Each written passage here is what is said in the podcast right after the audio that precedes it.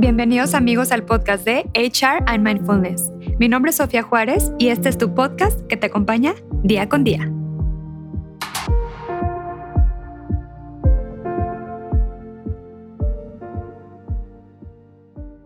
Bienvenidos amigos a otro episodio más aquí en HR and Mindfulness.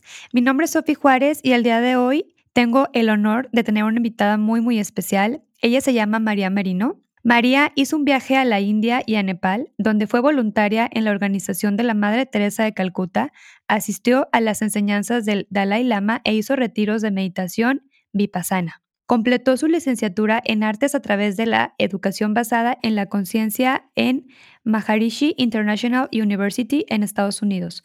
Posteriormente hizo un entrenamiento de dos años donde se ordenó como guía espiritual de una caminata de oración y a través del Centro de Estudios Sagrados. María es miembro actualmente del Arbanger Coaching Network.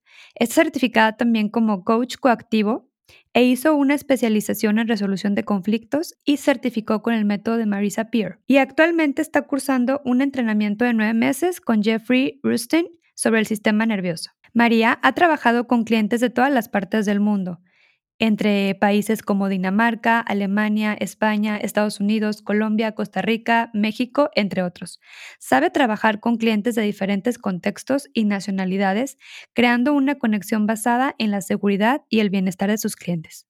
Bueno, María, platica un poquito qué es el coaching para ti. Platícanos. El coaching para mí es una alianza que se crea, que no es jerárquica, donde el cliente, que en coaching se llama coachee, entonces, las relaciones entre el coach y el coachee tiene la oportunidad de explorar su vida o ciertas áreas de su vida para poder comenzar a tomar decisiones y ejercer de una forma más poderosa en su vida. Ahorita y cada vez más se siente como si fuéramos más rápido, eh, las redes sociales están cada vez distrayéndonos más y entonces el coaching ahora más que nunca es un momento para pausar, para voltear a ver qué nos está funcionando, qué no nos está funcionando, qué nos da energía, qué parte de nosotros está interactuando con cierta situación. Es un espacio muy dinámico, creativo, donde el coach lo que hace, si lo tuviera que poner, digo, muy como linealmente, es escuchar profundamente, activamente, hacer preguntas y espejear lo que escuchamos y se crea una conversación que termina siendo muy poderosa, donde hay caídas de 20, donde hay momentos que son llamadas a la acción, a tomar retos. Totalmente. Oye, María, ¿y cuántos tipos de coaching existen actualmente? Platícanos un poquito. Mira, Exactamente no sé, lo que sí sé es que ya hay muchos, muchos, muchos. Está el coaching ontológico, está el coactivo, que es el que yo hago, está el de Arbinger, que tiene una filosofía muy específica, hay muchos. Ok, excelente. Oye, ¿cuál es la metodología del coaching coactivo? Platícanos eh, al público que te está escuchando. Claro. Mira, coactivo eh, en su misma palabra lo tiene, es el ser y el hacer.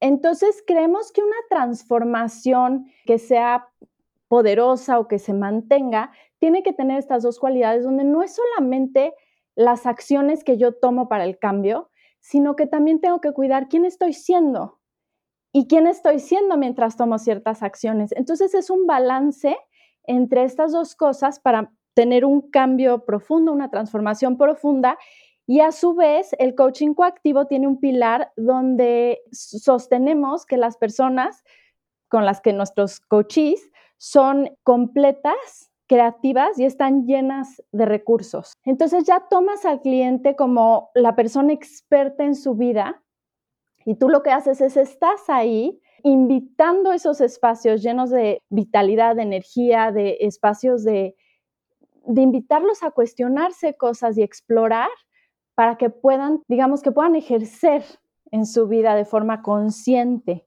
Efectivamente, claro, claro. Y a su vez, te iba a contar una cosa más del coaching coactivo, que es una de las cosas que me encanta, es que encontramos al cliente en, en donde está. ¿Eso qué quiere decir? Bueno, tú puedes traer una agenda, puedes querer trabajar tal X tema, pero tú no vas a ser la misma persona, Sofi, si tú te acaban de dar una promoción, a que si llegas cuando acabas de chocar tu coche o te acaban de dar una noticia muy devastadora o por ejemplo ahorita que está este, sucediendo en las noticias cosas muy fuertes, no vas a ser la misma persona que llegue a la sesión. Entonces, eso se toma en cuenta y hay diferentes, el coaching puede ser juguetón, dinámico, pero también hay una línea que tenemos que es de proceso, que es cuando llegan las personas, como te digo, en, un momento que están sacudidos. No ignoramos esto nos encontramos con el coach y donde está y trabajamos desde ese lugar. Desde ese lugar, exactamente, para poder transformar como tú bien dices, ¿no? Oye, ¿y qué significa el acompañamiento en un proceso de coaching de vida? Esta pregunta, digo, tan, tan famosa y sonada. Mira, es una relación que no es jerárquica, como te decía, porque el, el coachee es quien tiene las herramientas y es el que realmente es el experto en su vida. También, por ejemplo, regreso a lo mismo, ¿no? El pilar que usamos, que las personas son, están completas, son creativas y están llenas de recursos. Eh, por ejemplo, si no veo a la persona desde este lugar, donde puedo ver su valor, su, su, toda su creatividad, todas sus herramientas, si yo no lo puedo ver, yo no puedo ser su coach. Si yo no veo a esta persona valiosa, si yo no creo en esa persona, yo no puedo ser su coach. Y por eso también es tan importante cuando buscas un coach o cuando a la vez estás teniendo una persona que quiere ser tu cliente, tiene que haber una conversación previa donde se, se vea si hay rapport, si realmente van a ser un buen fit para trabajar juntos. Y es importante también las personas que puedan tener conversaciones con diferentes coaches para encontrar cuál es el adecuado para ellos o para ellas.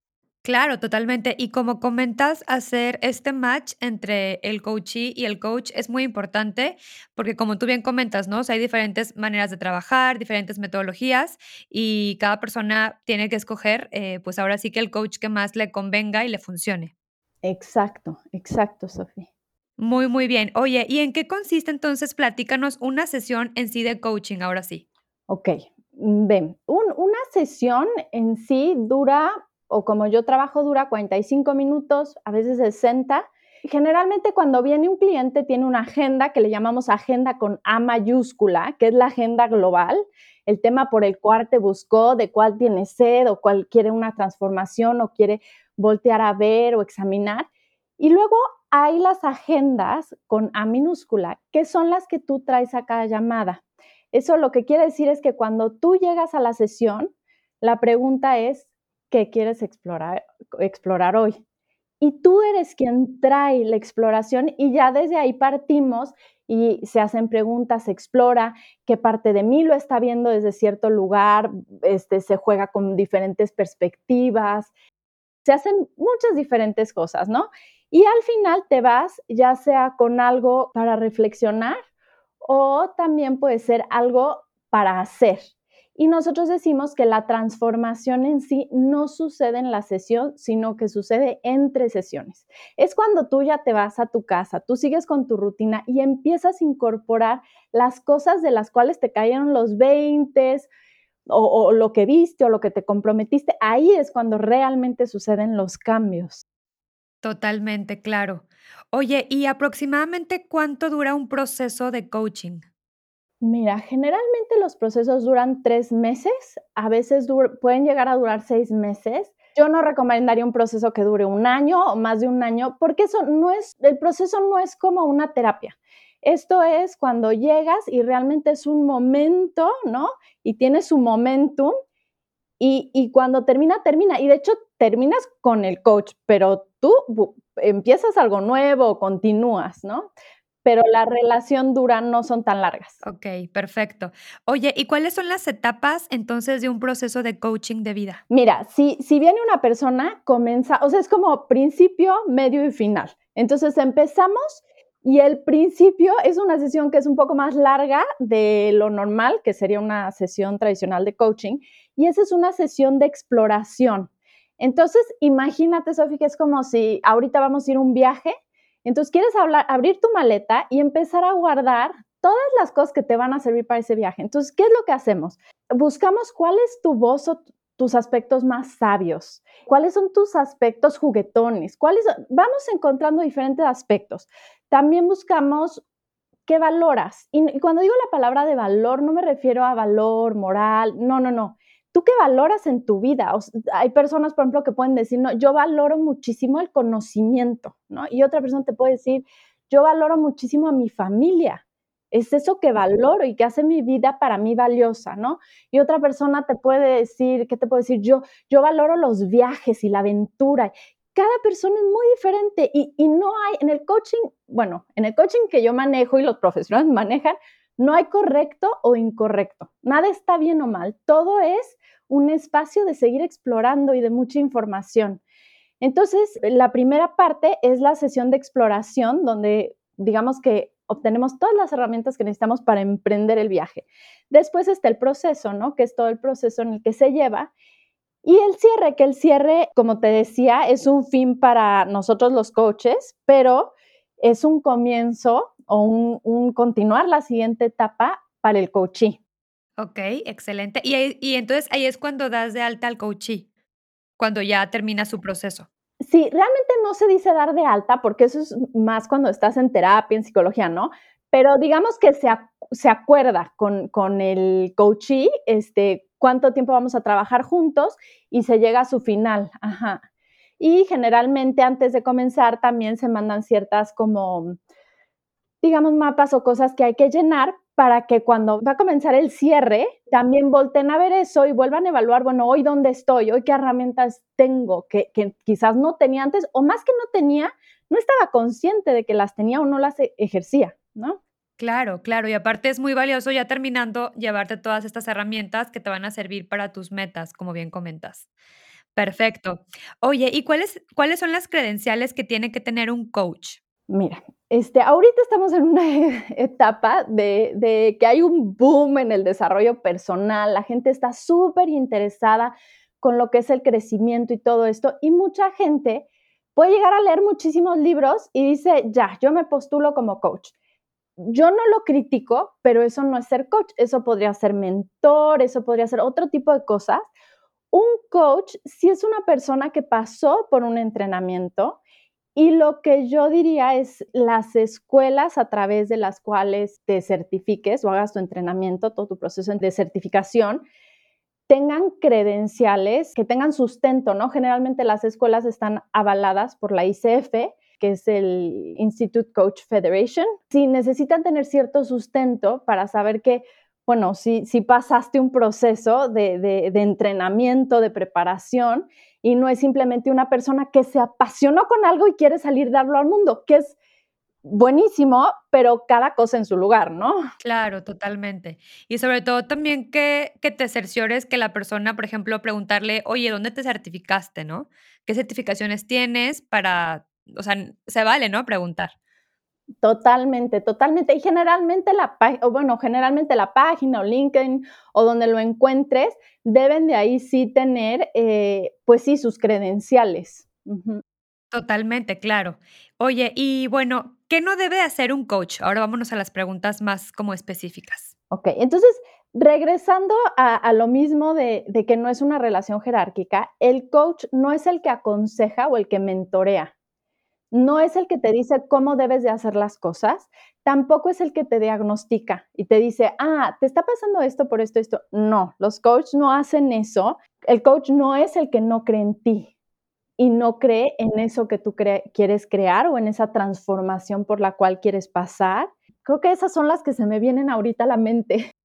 Ok, perfecto. Y aparte también no te puede decir qué hacer, ¿no? Sí, no te puede decir, tú lo que tienes que hacer es esto y esto, esto. Puede haber una exploración y sí puede haber del coach que te rete, a ver, te reto a esto, ¿no?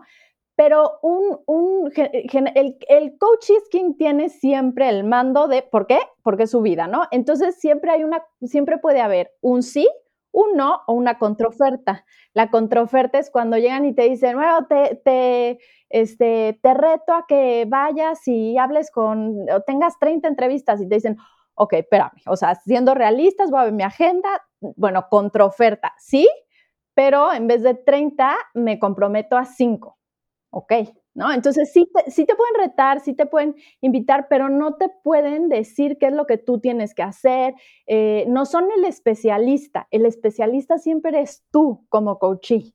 Claro, y aparte el coach te va guiando mediante preguntas también poderosas, ¿no? Para saber realmente qué es lo que tú quieres, ¿no? Y y puedas autoconocerte, descubrirte y esta parte de de saber realmente por dónde vas. Es como una brújula, vaya.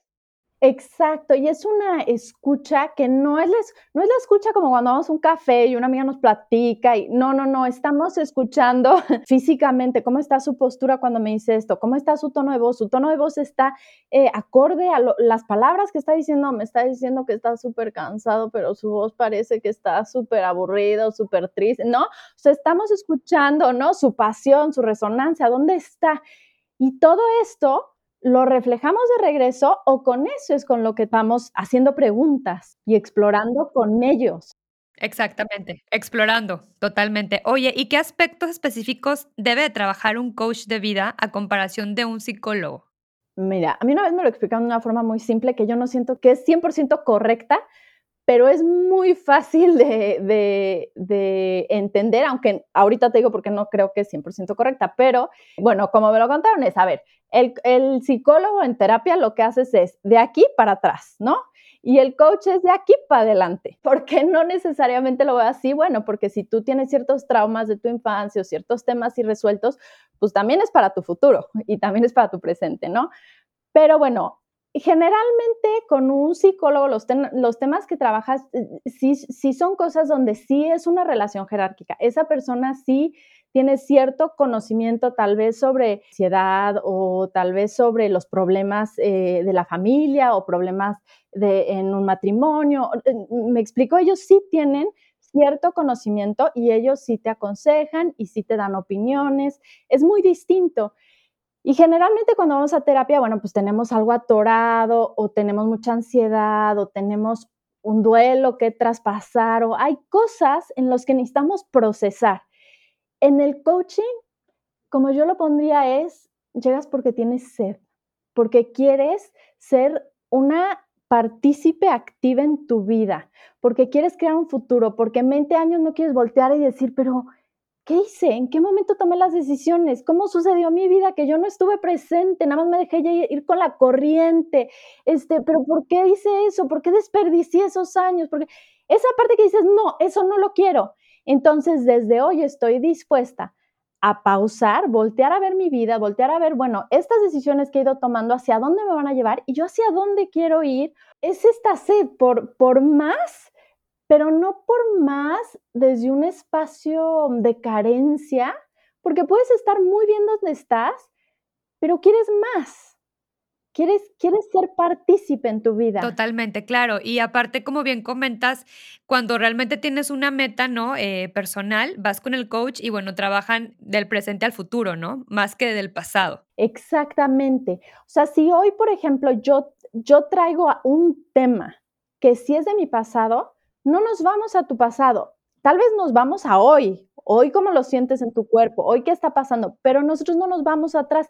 Y realmente cuando notamos que hay un tema que pues que sí se tiene que trabajar o desatorar más bien en terapia, entonces les decimos, hacemos un, un, se llama referral, una referencia, no es una cosa por otra. Hay personas que tienen a su psicólogo y también tienen a su coach, pero no es una por otra, son cosas muy diferentes, sí.